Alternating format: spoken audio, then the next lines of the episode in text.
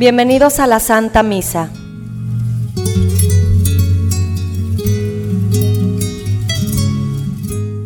Como cada domingo nos reunimos alrededor del altar los ciegos al amor, los agobiados por los problemas de cada día, los necesitados de Dios. Estamos aquí porque nos urge, hablar con el Señor. Y Él también quiere hablarnos. Animémonos a gritarle nuestra vida, a presentarle nuestra debilidad,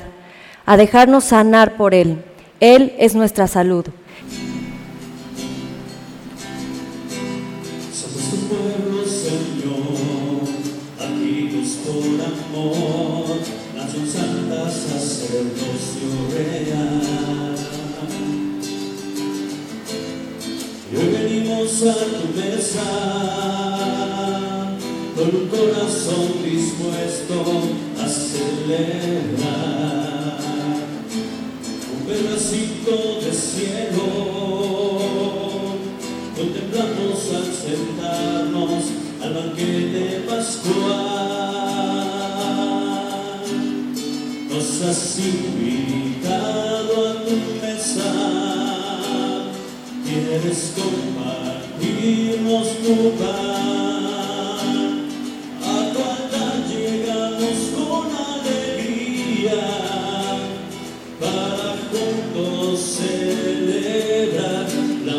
del pan.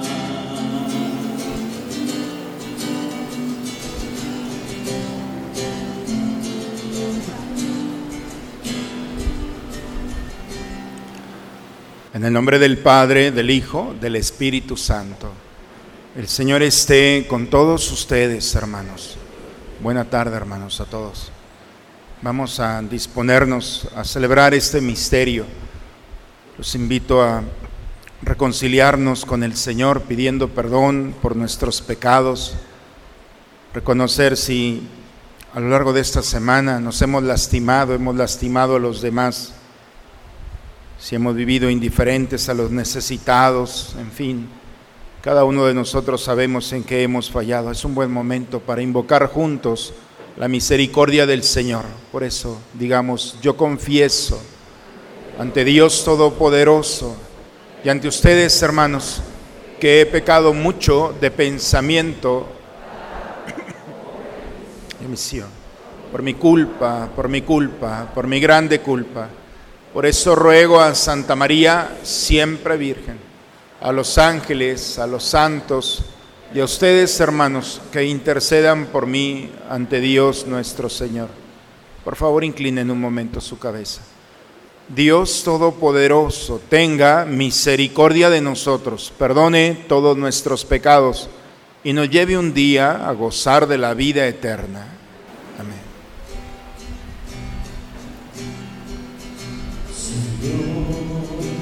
piedad de nosotros. Señor, ten piedad de nosotros.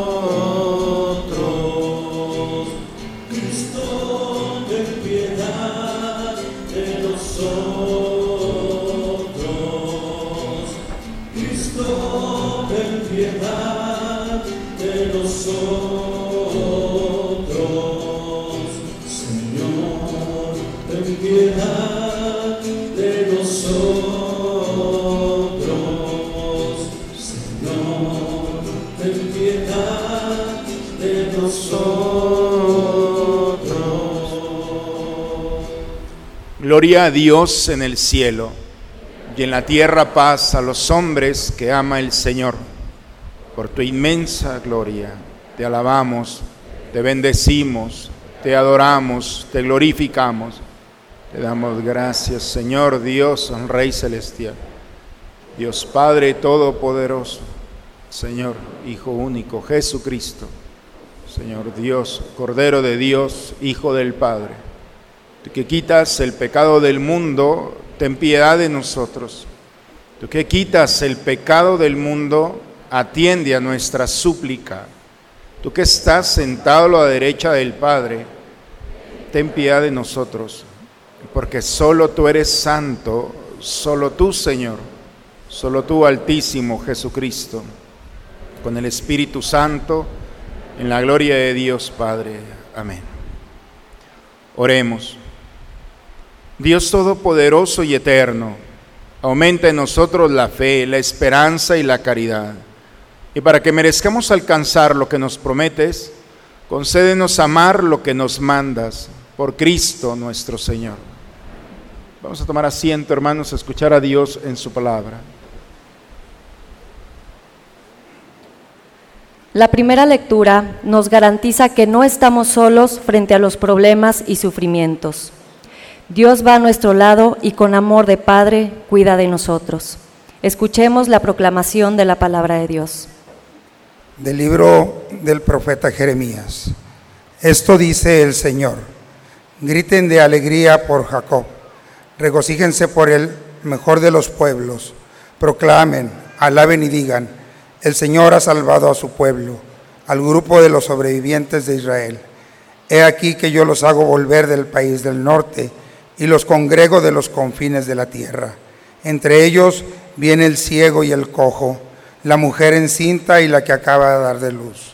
Retorna una gran multitud, vienen llorando, pero yo los consolaré y los guiaré.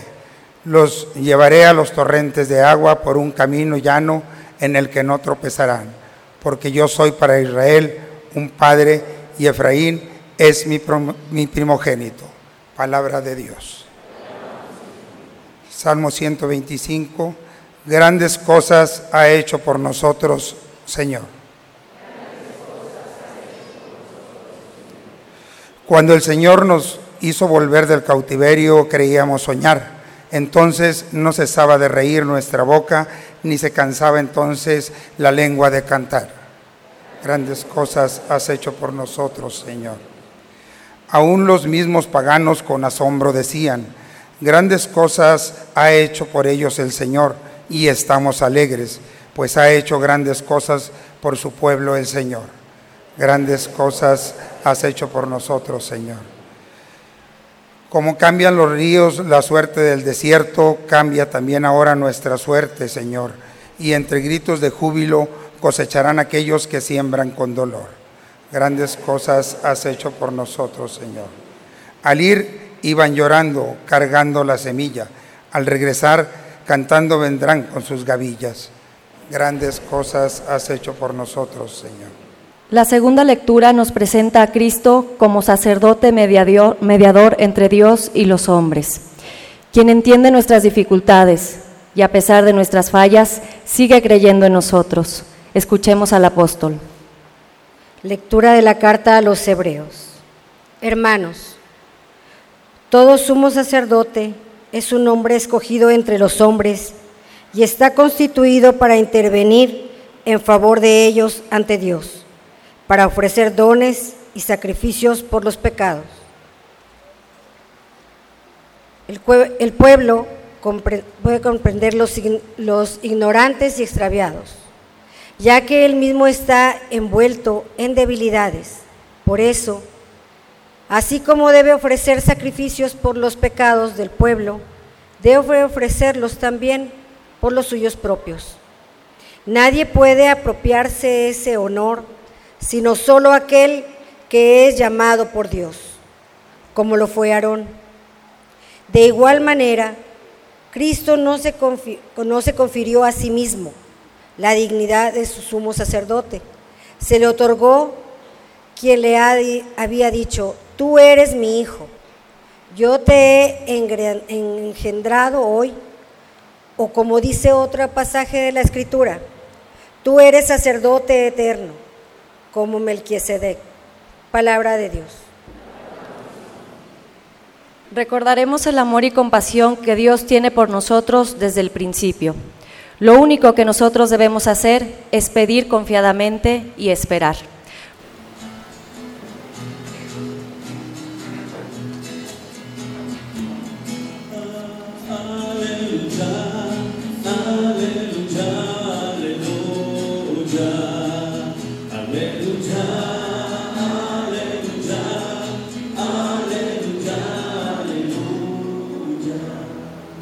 Jesucristo nuestro Salvador ha vencido a la muerte y ha hecho resplandecer la vida por medio del Evangelio. Aleluya.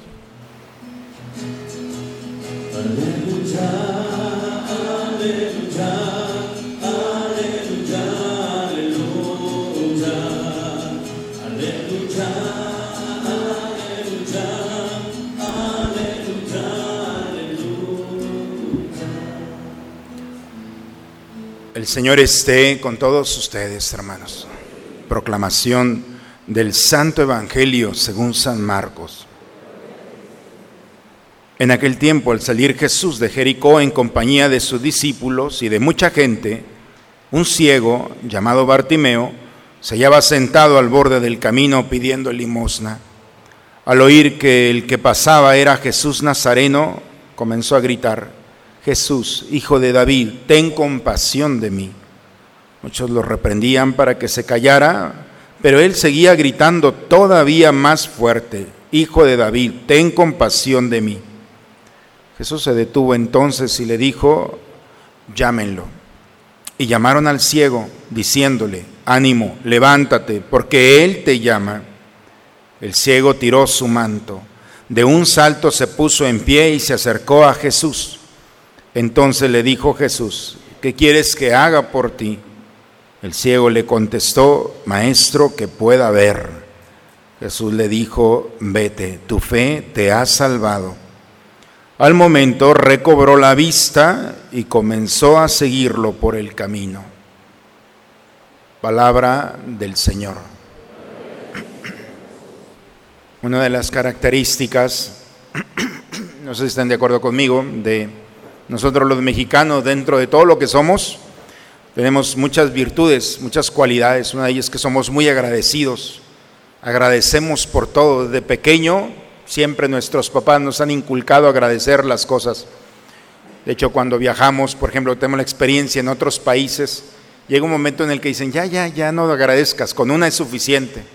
Porque se llevan el vaso, gracias, lo traen, gracias. Y el gracias es, pero pero hay un pequeño defecto. Agradecemos cuando recibimos algo, pero cuando no recibimos, no agradecemos. Y es normal, es natural. Cuando alguien me hace un favor, yo agradezco.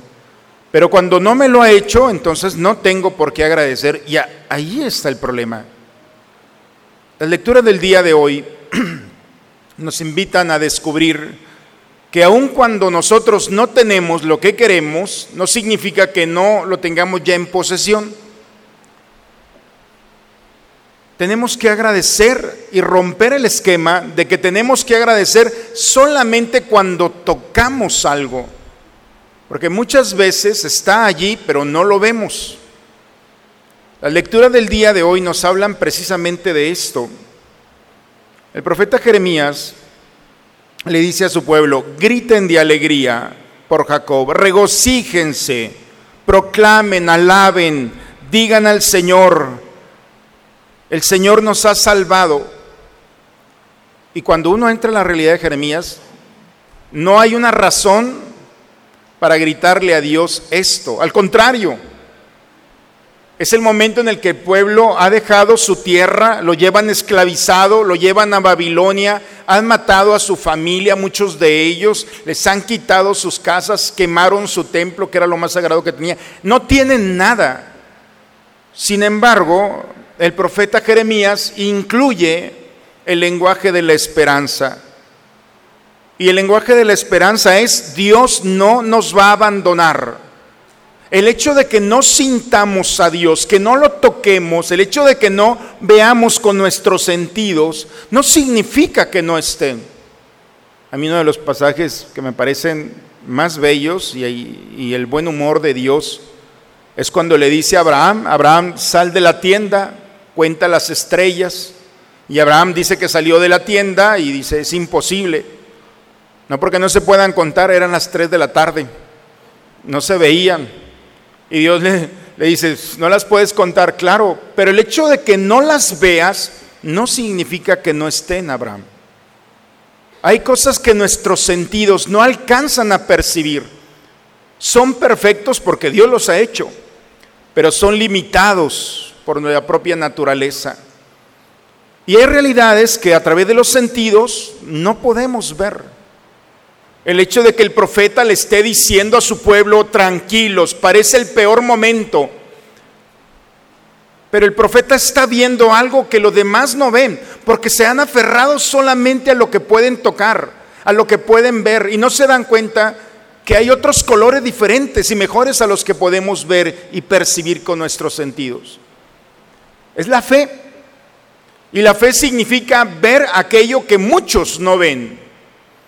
Cuando parece el peor momento del pueblo, el profeta está viendo el paraíso prácticamente, está viendo la mano de Dios en favor de ellos. He aquí que yo haré volver a mi pueblo de todos los confines.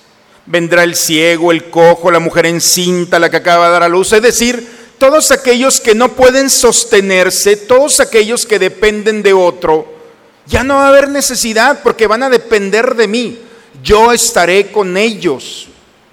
Cuando no hay esperanza para el ciego, para el cojo, para todas estas personas, entonces se presenta, ya ve, es lo que presenta el profeta, como aquel que va a sostener. Y el peor momento se va a convertir en el más bello momento. ¿Por qué Dios hace esto? Porque hay realidades, hermanos, que están allí, pero no las podemos ver. Faltan las condiciones. Abraham necesitaba las condiciones de tiempo para poder ver las estrellas, al menos. Hay realidades en las que nosotros no podemos verlas si no hay condiciones. Por eso Dios permite, no por la prueba, Dios permite que pasemos por momentos, por condiciones. Para Abraham fue la oscuridad, fue la noche para poder ver. Pero también podemos interpretar en nuestra vida que hay ciertas noches. La mala noticia es que nadie se va a ir de este mundo sin haber pasado por un desierto por una noche. El dolor físico, la enfermedad, el fracaso, la soledad, todas esas realidades que nos acompañan son momentos privilegiados. Bajo los criterios de este mundo que solamente alcanzan a ver esto, es el peor momento. Pero cuando hemos vivido la soledad y hemos encontrado en la soledad la presencia real de Cristo acompañando, cuando hemos sido lastimados en nuestro orgullo, en nuestra fama, y se fueron los que se tenían que ir, y nos damos cuenta que ahí se quedó el Señor sosteniendo, que es el que va sanando nuestras heridas y va recuperándonos. Cuando no había nada que hacer y Dios actúa en favor nuestro, es que teníamos que pasar por la oscuridad para poder encontrar, descubrir y disfrutar la presencia de Dios. Por eso el profeta le grita a su pueblo, esto que estás viendo no tiene la última palabra. No te dejes llevar solamente por lo que escuchas o por lo que ves. Porque hay cosas que se pueden ver con los ojos cerrados. El Evangelio el día de hoy nos habla de esto. Dice que Jesús va saliendo de Jericó y va hacia Jerusalén unos 22 kilómetros. Ya le queda muy cerca a Jesús para entrar a Jerusalén.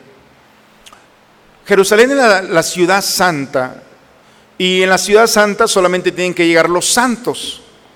Y los santos y los buenos tenían que ser gente muy generosa. Y aquellos que no habían sido generosos en todo el año, antes de llegar a Jerusalén, tenían que ser generosos y dar alguna limosna. Por eso las entradas, son dos entradas que había hacia Jerusalén, estaba llena de gente, de limosneros, porque era una forma de vida. Porque mucha gente para llegar a Jerusalén tenía que dar una moneda. Entonces estaba lleno de ese mundo de gente que por necesidad o por comodidad vivían bajo eso, había un hombre allí en el camino que se llamaba Bartimeo. Dice que este hombre, un ciego, se sentó al borde del camino. Los pobres no podían levantar la mano, entonces tenían una tela que ponían delante de ellos y la gente que pasaba les lanzaba el dinero, la moneda. Al oír que estaba sentado pidiendo limosna, al oír que el que pasaba era Jesús Nazareno, comenzó a gritar, Jesús, hijo de David, ten compasión de mí. Lo más interesante es que le dice, hijo de David. Significa, de la estirpe de David iba a salir el Mesías, el ungido, el rey. Antes de que lo proclamaran rey, el domingo de Ramos, cuando lo entra, antes ya este ciego, sin verlo, vio que el que estaba allí delante, la fuerza que estaba allí, que emanaba allí delante de él, era el Mesías. Es el primero que lo proclama, no fue el domingo de Ramos.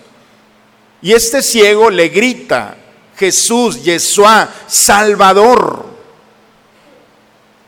Hijo de David, Mesías, ten compasión de mí. Y empezó a gritar de tal manera que dice que lo empezaron a callar, lo reprendían para que se callara, pero él gritaba más fuerte, Hijo de David, ten compasión de mí. Fíjense hermanos cómo nos da, dentro de toda la enseñanza, cómo querían callarlo, cómo la gente quería callarlo porque le estaba gritando a Dios. ¿Cuántas personas buscan callar el grito que va dirigido a Dios? No te va a hacer caso. Mira, mejor otra opción, vente con fulanito y con fulanita y las cartas y los no sé qué. Y dejas de gritarle a Dios. Le gritó dos veces. La primera no lo escuchó. Y le gritó muchas otras más. Pero él seguía insistiendo. Dice que Jesús es una de las expresiones más bellas del Evangelio. Jesús se detuvo. Bajo los gritos de este hombre ciego, dice que Jesús se detiene y deja su caminar, llámenlo. Y entonces llamaron al ciego diciéndole, ánimo, levántate, porque el que te llama, porque él te llama. Dicen que el ciego tiró su manto, su seguridad, su forma de vida. O sea, ya, basta, deja eso, se le olvida. Dice que se levanta, se puso en pie, se acercó a Jesús. Entonces le dijo Jesús una pregunta que parece que sale sobrando. ¿Qué quieres que haga por ti? Es lógico que vea. Jesús no le hubiera podido preguntar, simplemente lo ve y le dice, ve y punto. Pero Jesús tuvo la delicadeza de no violentar la intimidad de este hombre. ¿Qué es lo que quieres que haga por ti? Y le da la libertad para responder. Seguro maestro, que pueda ver. Mira, ¿quieres ver? Porque si vas a ver, vas a cambiar tu modos de vida. Porque ya no vas a poder ser limosnero. Porque te vas a poner a trabajar ahora sí, ¿eh? Va a cambiar muchas cosas. Por una parte también conviene ser la víctima, porque es gratuitamente. Pero ahora vas a tener que trabajar. ¿Quieres ver? maestro que pueda ver. Y entonces dice Jesús, le, lo ve, vete, tu fe te ha salvado. No le dice, tu fe te ha sanado, tu fe te ha salvado. Sanar lo puede hacer un brujo, un mago, el demonio también. Son cosas que un poder superior a nosotros lo puede hacer. Pero salvar, eso nadie lo puede hacer, solamente Jesús. Y por eso le dice a este hombre, tu fe te ha salvado, le toca el corazón. La palabra de la eternidad entra en lo más profundo de este Bartimeo. Ya no necesitaba ver, ya veía, lo alcanzó a ver con los ojos cerrados. Pero el paquete es completo. Jesús salva, Jesús sana y lo incluye en el misterio del amor. Y este hombre, tocado por la misericordia del Señor, dice que recobra la vista, comenzó a seguirlo, seguirlo en el Evangelio significa, se convirtió en discípulo, cada vez que Jesús dice, sígueme, se incluye en el grupo. Y Bartimeo se incluye en el proyecto de salvación Y fíjense, al final hay una palabrita maravillosa. Y comenzó a seguirlo por el camino. A finales del siglo I, en Antioquía, nos empezaron a llamar cristianos. Pero antes de llamarnos cristianos, Hechos de los Apóstoles, hasta el capítulo 10, nos dice que nos llamaban los caminantes o los hijos del camino. Así nos nominaban, los caminantes o los hijos del camino. Por eso dice, comenzó a seguirlo por el camino. Se incluyó en el misterio del reino de Dios. Hermanos, ¿qué nos quiere decir el Señor en este domingo? ¿Qué, busca? El peor momento, el exilio a Babilonia, pudo haber sido el peor momento para el pueblo de Israel. 70 años en el exilio. El exilio se terminó cuando se dieron cuenta que el mal momento era el mejor momento para ellos.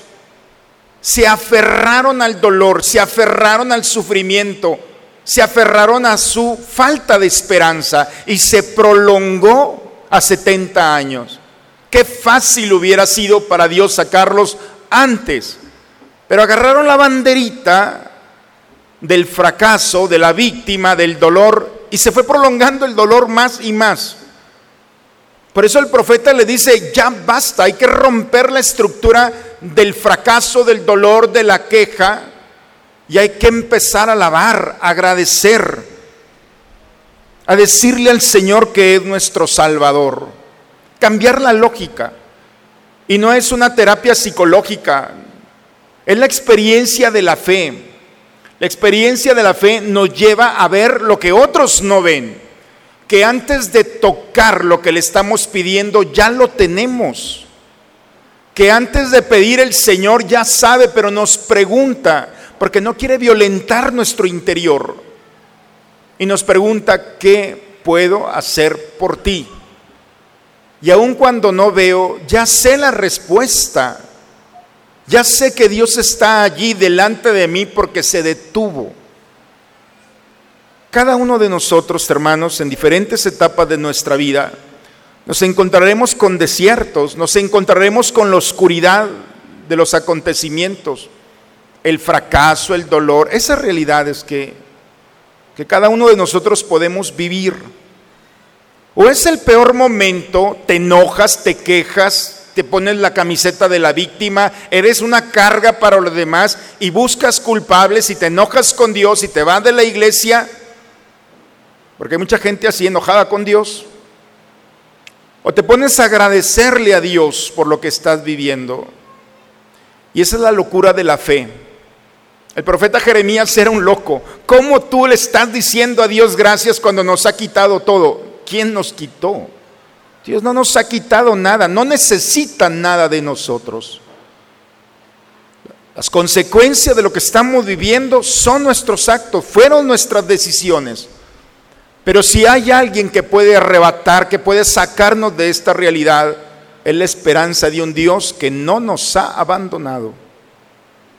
Y por eso, cuando nosotros cambiamos el discurso, cuando nosotros empezamos a agradecer en la enfermedad, cuando nosotros empezamos a bendecir a Dios en el fracaso, cuando nosotros empezamos a alabar a Dios y a decirle que estamos confiando en Él, porque es muy, es muy fácil decirle a Dios, te amo, confío en ti cuando las cosas van bien.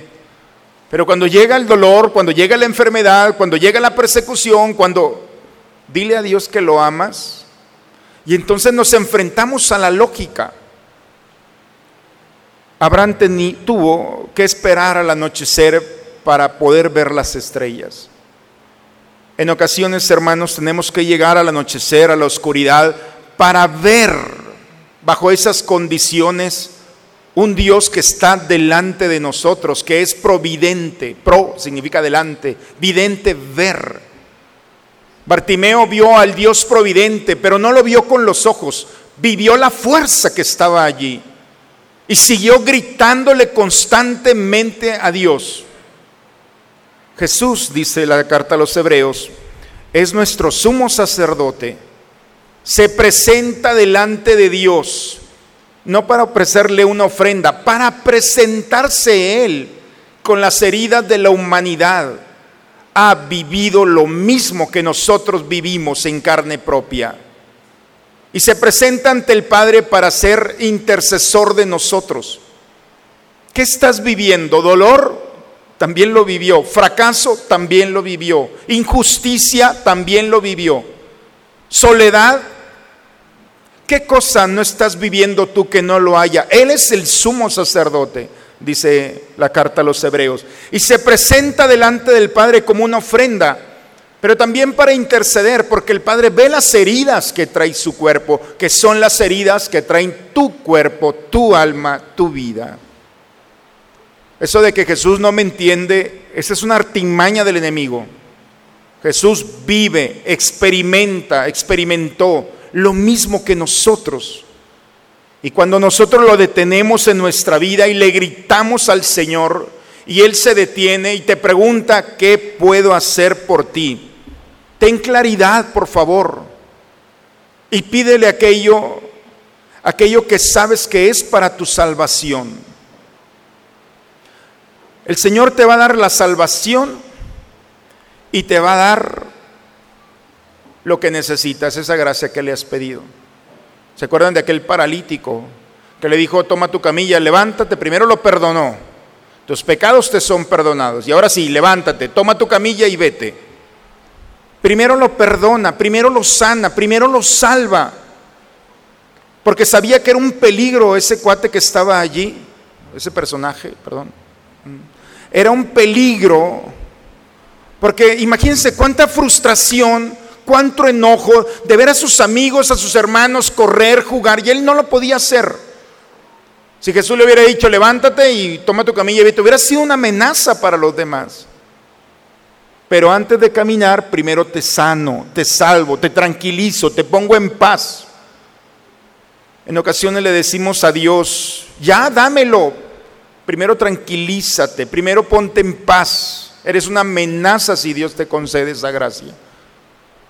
¿Cuántos han recibido una gracia y saben perfectamente que vienen de Dios y se les ha olvidado agradecerle? Y parece que fue, oigan, ¿no estaba el huracán que iba a llegar? Ah, se esfumó así de la nada. ¿Cuál nada? Es una casualidad, los científicos no se explican qué fue lo que pasó. En otros países, en otros continentes entra y arrasa y lastima la vida de la población, la economía, sin alimento. Pues eso venía para acá. Ah, no, estamos muy tranquilos, aquí no pasó nada. ¿Cómo podemos entender que medio o más de país estaba orando, independientemente, orando a Dios para que detuviera esa cosa, que venía con toda la furia? Ah, no es casualidad. O sea, ya si no quieres creer, ya eres un necio. Pero Dios actúa en favor nuestro. La oración fue escuchada. Y así como puede cambiar y puede enmudecer un huracán, puede enmudecer y tranquilizar la vida también de nosotros. Las lecturas del día de hoy, hermanos, son de esperanza. Es recuperarnos. Ya basta de traer la camisa del dolor y del fracaso. Ya basta de estarte quejando y culpando a los demás. Ya fue suficiente. La peor tragedia del hombre es echarse a perder la vida, tu presente, por estar culpando a los demás. Basta. Aún en la oscuridad es la mayor oportunidad que tienes para ver a un Dios que ahí está, que es providente. Pero la condición es que creas por caridad. La condición para salir de esto es que estés en paz, que descubras que lo que tienes es gracia. Y cuando todo descubrimos que todo es gracia, entonces hermanos, venga lo que venga, no le tenemos miedo a nada, ni al fracaso, ni a la oscuridad, ni al dolor, porque sabemos que los peores momentos para quienes vivimos en el Señor son los más bellos momentos. Como sacerdote doy testimonio de esto. ¿Cuántas familias he acompañado en mi vida? Son 18 años de sacerdote, ¿eh? aunque parezco menos. 18 años. y en tormentas y en oscuridades y en dolores donde no se podía hacer nada, nada. Y cómo Dios actuó en favor. Y después de que pasa el tiempo me dicen, Padre, va a decir que estoy loco o loca, pero ¿cuánto desearía regresar a aquel momento? Porque en esos momentos sentí a Dios, viví en Dios, experimenté a Dios. Y hoy parece como que ya no. Por eso, hermanos, creamos o no, la oscuridad y el desierto va a llegar. Pero si vas a llegar con fe, con el Señor, que venga, porque va a ser la más bella oportunidad de encontrar a un Dios vivo, un Dios que te va a hacer entender que no necesitas morir para encontrarte con Él. Está entre nosotros, vive, actúa en favor nuestro. Grítale al Señor, Jesús, ten compasión de mí. Jesús, hijo de David, aprende de este ciego. Róbale al Señor esa gracia que tanto necesitas. Busca al Señor Dile que se detenga en tu camino.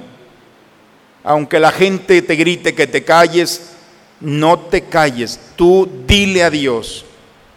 No vas a ser defraudado. Escucharás nuevamente las bellas palabras del Señor. Llámalo. Llámala. Y sus ángeles vendrán y pondrán tu oración delante de Él. Hermanos, que la palabra de Dios entre a nuestra vida, toque nuestra historia, ilumine nuestro caminar. La palabra de Dios es viva, pero es muy respetuosa. No te va a cambiar si tú no lo quieres. Pero si tú abres tu corazón a este misterio, entonces le vas a dar gracias y te van a decir que estás mal. ¿Cómo agradecerle a Dios? cuando todavía no recibes lo que le has pedido, es que no han visto lo que tú ves. Nosotros vemos no solamente con los ojos, nosotros vemos con la fe esas realidades que se cumplen porque es la promesa del Señor. En el nombre del Padre, del Hijo y del Espíritu Santo. Amén. Vamos a ponernos de pie, hermanos. Renovemos nuestra fe. ¿Creen ustedes en Dios Padre que ha creado el cielo y la tierra? ¿Creen que Jesucristo ha sido el único Hijo de María que murió, que resucitó, que está sentado a la derecha del Padre y que vendrá a juzgar a vivos y muertos? ¿Creen ustedes en el Espíritu Santo? ¿Creen que los santos interceden por nosotros y que después de esta vida nos espera la vida eterna? Bien. Entonces levantemos nuestra mano y digamos, esta es nuestra fe. Es la fe de nuestra iglesia que nos alegramos de profesar. En Jesucristo nuestro Señor. Amén. Bien, hermanos, pues ya sin queja en el corazón, no hay de qué quejarnos, hay que agradecerle a Dios. Vamos a tomar asiento y vamos a preparar el altar del Señor para alimentarnos de Él.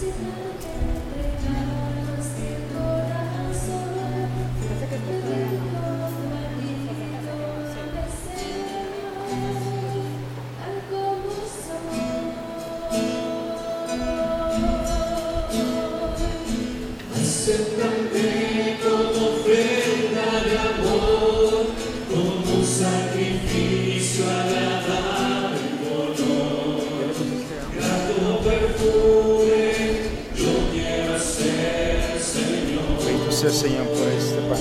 Lo presentamos a ti para que sea para nosotros pan de vida. Bendito seas por siempre. Bendito seas Señor por este vino. Lo presentamos a ti para que sea para nosotros de vida es salvación.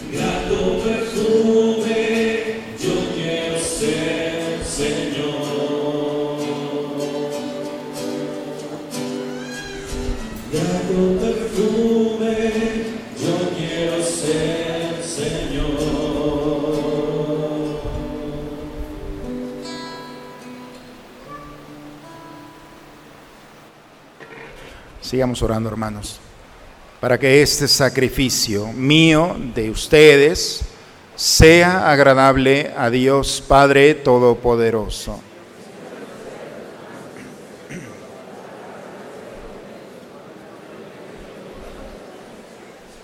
Mira, Señor, los dones que te presentamos, para que lo que hacemos en tu servicio esté siempre ordenado a tu mayor gloria, por Cristo nuestro Señor.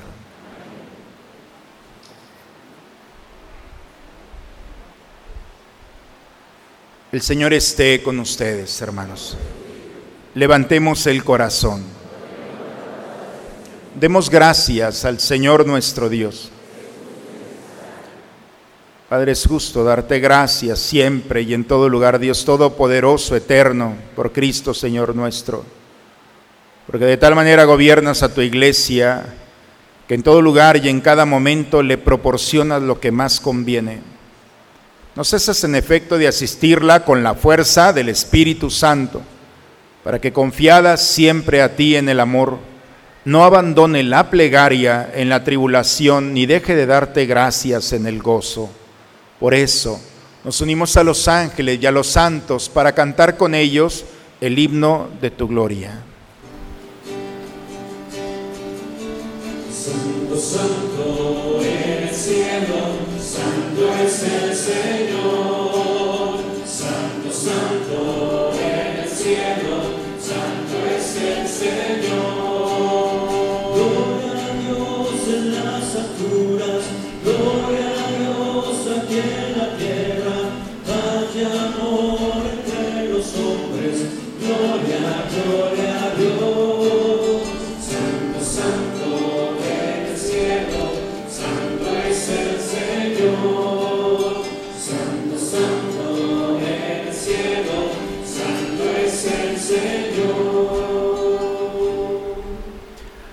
Santo eres en verdad, Señor.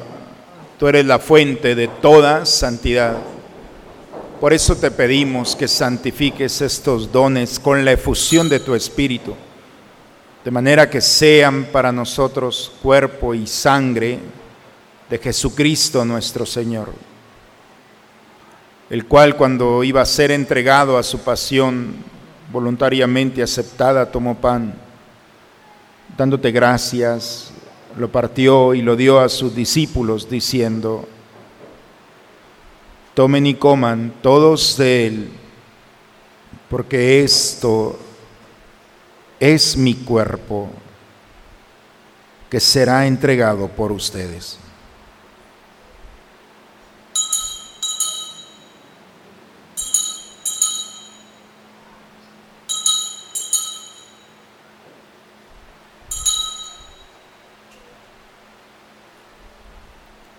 Del mismo modo, acabada la cena, tomó el cáliz y dándote gracias de nuevo, lo pasó a sus discípulos diciendo, tomen y beban todos de él, porque este es el cáliz de mi sangre, sangre de la alianza nueva y eterna, que será derramada por ustedes y por muchos para el perdón de los pecados. Hagan esto en conmemoración mía.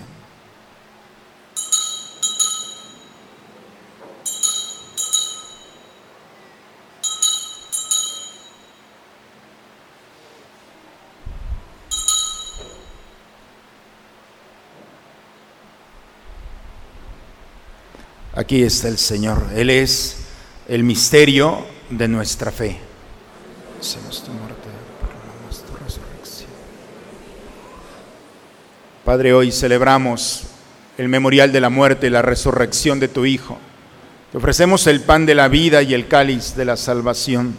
Te damos gracias porque nos haces dignos de servirte en tu presencia. Te pedimos humildemente que el Espíritu Santo congregue en la unidad a cuantos participamos del cuerpo y sangre de Cristo. Acuérdate, Señor, de tu iglesia extendida por toda la tierra, reunida aquí en el domingo, día en el que Cristo ha vencido a la muerte y nos ha hecho participar de su vida inmortal. Nos unimos al Papa Francisco y a nuestro obispo Raúl en tus manos, Padre, encomendamos el alma de todos nuestros seres queridos difuntos, especialmente por el alma de Alan Fernando Padilla Dávila, de Doraelia Ruiz y Marianela Ruiz Gómez, de Emanuel Gómez, de Cayetano Ramírez Torres y de Josefina Ayala García, de Armando Fuentes, de Rodolfo Alberto Galicia, de Luis Cuauhtémoc Ábalos, de Adriana Santos y Leonor Santos Herrera. A ellos, a ellas, Padre, admítelos a contemplar la luz de tu rostro. De misericordia de nosotros, Señor. Nos unimos a la acción de gracias de Marcelo Ramírez, de Melitón Martínez Martínez, de Gregorio Pérez, de Salvador Morales y Anita Flores, de Adán Díaz,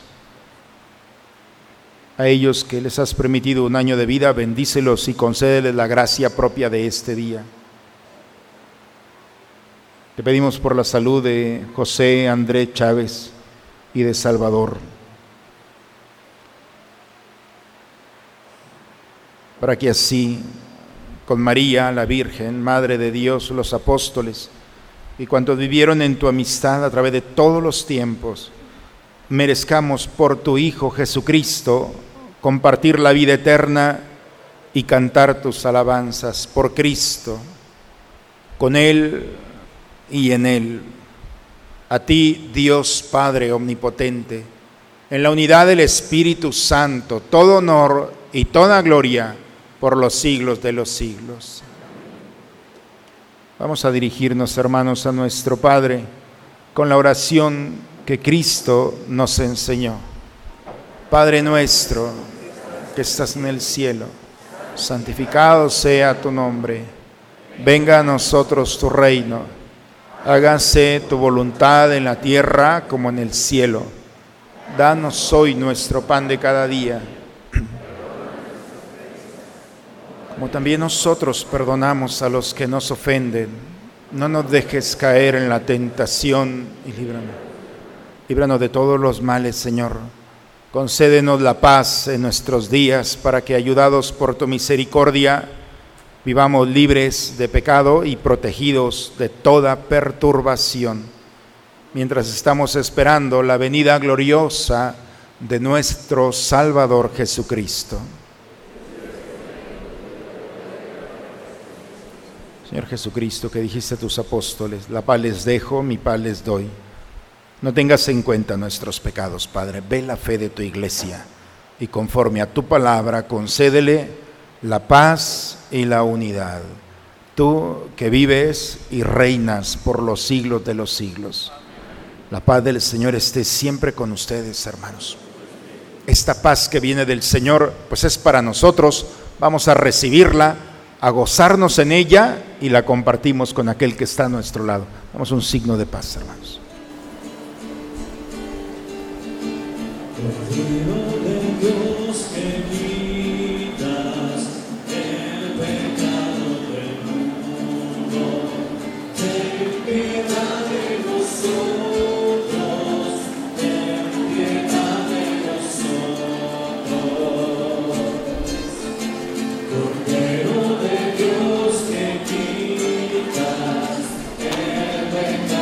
Pecado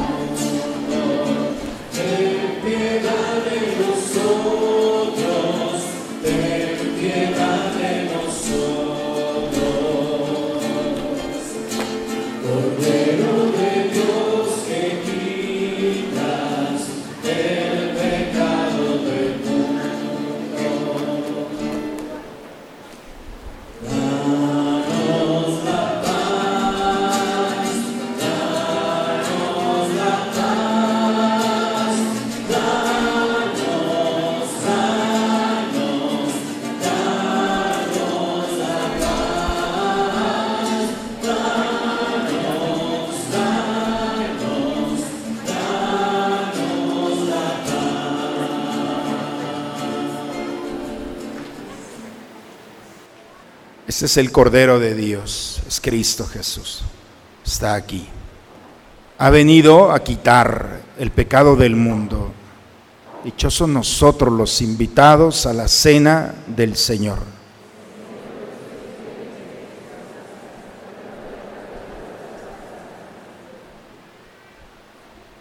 Decimos todos juntos la antífona de la comunión. Nos alegraremos en tu victoria y cantaremos alabanzas en el nombre de nuestro Dios.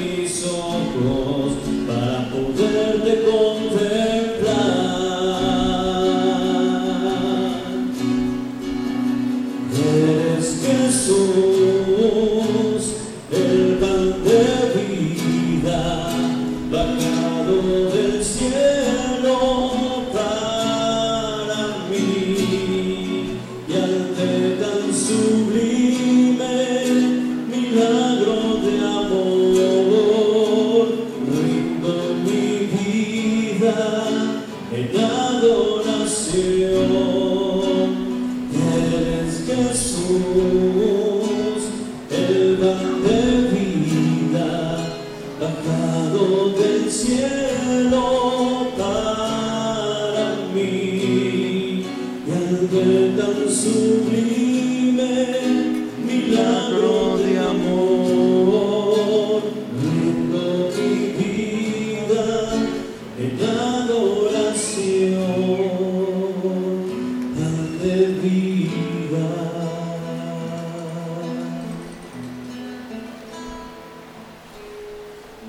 Para aquellos que no han recibido la comunión eucarística, los invitamos a recibir la comunión espiritual.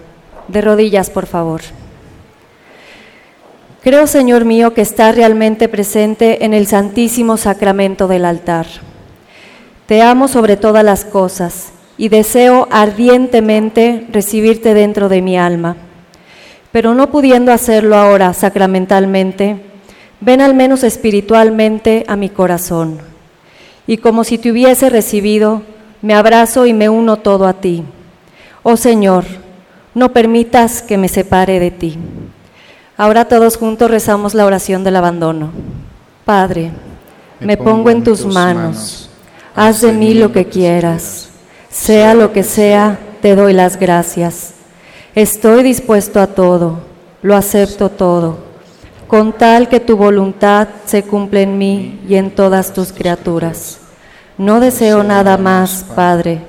Te encomiendo mi alma, te la entrego con todo el amor del que soy capaz, porque te amo y necesito darme, ponerme en tus manos sin medida, con una infinita confianza, porque tú eres mi Padre. Oremos, hermanos, vamos a prepararnos a terminar este momento. Que tus sacramentos, Señor, produzcan en nosotros todo lo que significan, para que lo que ahora celebramos en figura lo alcancemos en su plena realidad. por Cristo nuestro Señor. Vamos a escuchar los avisos, hermanos. Pueden sentarse un momento para... El próximo domingo, primero de noviembre, invitamos a todos los niños a venir vestidos de su santo favorito a la misa de las diez y media de la mañana. Habrá sorpresas para ustedes, así que participen y disfrutemos de esto en familia. El próximo 20 y 21 de noviembre tendremos un retiro de renovación para parejas de 0 a 10 años de vida matrimonial. Acérquense y pidan informes en la oficina parroquial. Y esta semana comenzamos con el itinerario guadalupano.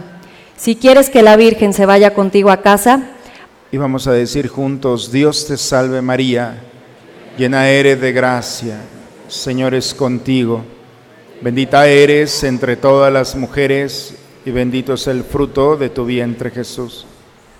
Santa María, Madre de Dios, ruega por nosotros los pecadores. La llena de gracia, tiene, se desborda de lo que tiene, sin pecado original, y cuando va a nuestras casas, cuando es invitada de manera oficial, madre, aquí está tu casa, entonces empieza a haber una intercesión de nuestra madre ante su hijo por todas las necesidades. Por eso, más que llevarla cargada a nosotros, ella nos lleva cargados cuando la invitamos a nuestro hogar. Entonces, quienes, si hay alguna familia, si gustan, eh, a lo largo de, empezamos los 46 rosarios el martes, si hay una familia que quiera recibir a nuestra madre, puede acercarse con los ministros para dejar su nombre y ya se le dará la fecha en la que pueden llevarla. Vamos a ponernos de pie, hermanos. Vamos a, nomás para ver el retiro de matrimonios que vamos a tener, un retiro, retiro de renovación, es para los que tienen de un año a diez años de casados. A ver, levante la mano aquí los que tengan de uno a diez. No tengan miedo, no los vamos a llevar hoy. Bien, más o menos, bien, muy bien. Pues hay que promoverlo. Los primeros 10 años son fundamentales para construir, cimentar bajo sólido cimiento nuestro proyecto del matrimonio. Entonces, ojalá que si saben o conocen a un matrimonio de 10 años, que anden allí como que no andan encontrado bien la dirección, ojalá puedan vivir esta experiencia. El Señor esté con ustedes, hermanos la bendición de Dios Todopoderoso, Padre, Hijo y Espíritu Santo descienda sobre ustedes, sobre sus familias y permanezca siempre. Pues que venga la oscuridad, hermanos, que venga lo que venga. Con el Señor sabemos que solamente tenemos la gracia y la fuerza para seguir adelante. Así es que siempre agradeciéndole a Dios, cambiemos la lógica del corazón y hay que ver lo que otros no ven para dar testimonio de esto. Vayamos en paz. La misa ha terminado. Una excelente semana para todos, hermanos.